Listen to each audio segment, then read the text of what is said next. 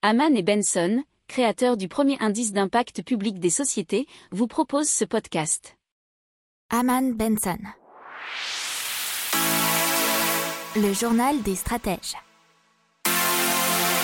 Boris Kalt.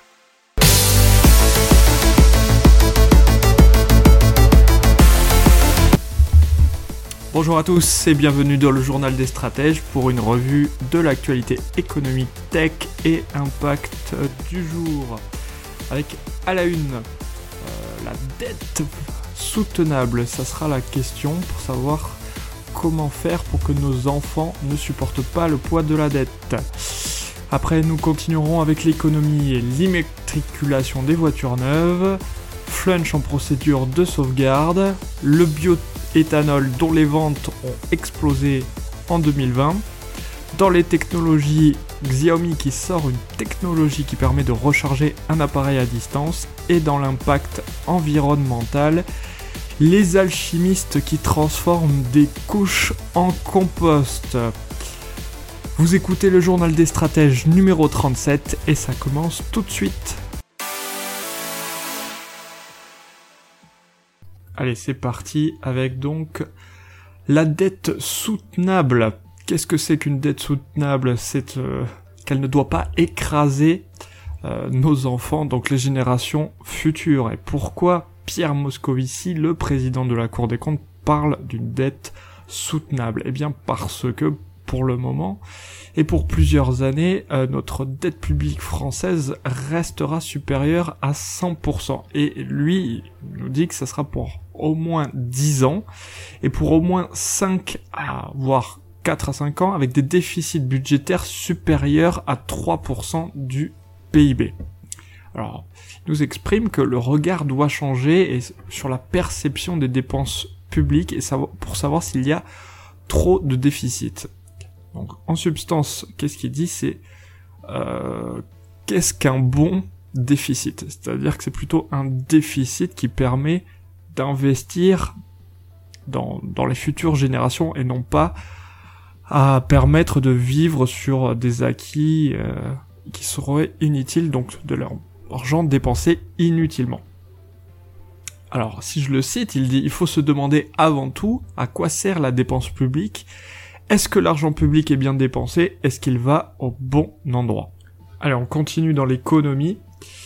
Et euh, les immatriculations de voitures neuves euh, ont chuté en janvier. Alors ce sont les chiffres du comité des constructeurs français d'automobiles.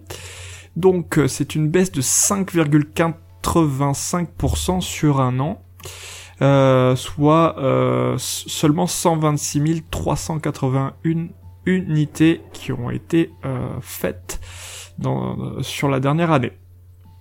Alors il faut savoir que le groupe PSA a accusé une baisse de 16,84% de ses immatriculations en janvier, alors que Renault a vu ses ventes augmenter de 2,05%. Alors pour Renault, on peut se dire que c'est le boom des voitures électriques et des voitures Zoé, mais on n'a pas les détails, mais on peut le supposer. En ce qui concerne euh, les constructeurs étrangers, euh, on a des Volkswagen qui a progressé de 5,2%, BMW 1,95%. Pareil, à se poser la question sur euh, l'augmentation du nombre de ventes des voitures électriques et voir sur celles qui ont des carburants essence, gazole et compagnie. Toyota pour le coup, euh, on sait qu'elle a des hybrides, mais elle a accusé un repli de 8,3%, et Fiat Chrysler a fondu de 18,4%, euh, c'est encore pire que PSA. Allez, on continue avec le groupe euh, Flunch, qui est en procédure de sauvegarde et qui l'a demandé vendredi 29 janvier.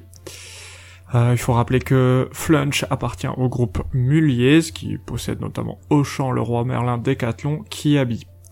Euh, ils envisagent de céder une soixantaine d'établissements euh, et un maximum de 1300 personnes, soit un quart de l'effectif total, serait menacé. Euh, Flunch, c'était avant la pandémie 55 millions de clients par an dans 227 restaurants en France. Euh, sur la dernière année, leur chiffre d'affaires s'est effondré de près de 212 millions d'euros, donc moins de 57%. pour les 161 restaurants détenus en propre en France. Alors, sans transition aucune, on parle de la progression du bioéthanol en France en 2020. Donc le super éthanol E85 a progressé, enfin les ventes ont progressé de 4% en 2020. Sa part de marché a doublé en un an et 15 000 nouveaux boîtiers de conversion ont été installés en 2020. Faut savoir que le litre coûte deux fois moins cher que l'essence. Donc, euh, si vous voulez l'explication, ça va très vite. C'est une explication économique de son boule. Le, prix de l'essence augmente, bien que c'est vrai que ces temps-ci, il avait un peu baissé suite euh, aux effets de la pandémie. Mais euh, dans le cas, ça reste beaucoup plus économique. À, voir si c'est plus écologique, parce qu'on nous dit que 90% de particules fines en moins dans l'éthanol, mais c'est à vérifier. Euh, les stations qui en distribuent ont augmenté de 32% en un an à voir sur les modèles d'origine, puisque normalement, comme je vous l'ai dit, il fallait un nouveau boîtier pour pouvoir rouler à l'éthanol. Euh, mais d'origine, Ford vient d'annoncer une gamme de 6 nouveaux modèles. Allez, on passe aux technologies. Et Xiaomi, euh, qui euh, crée un chargeur qui permet de recharger tous les appareils à distance. Donc c'est très très intéressant, puisque c'est à la fois bien sûr pour les smartphones, mais aussi pour les objets connectés, euh, hein, tout ce qu'on peut imaginer maintenant, euh, les montres, euh, les écouteurs, etc., etc.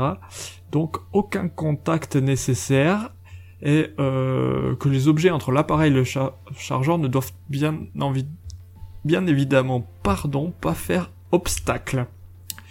Euh, il sera aussi possible de téléphoner ou de jouer avec son smartphone en bénéficiant d'une charge d'une puissance de 5 watts grâce à un système de conversion des ondes millimétriques en énergie.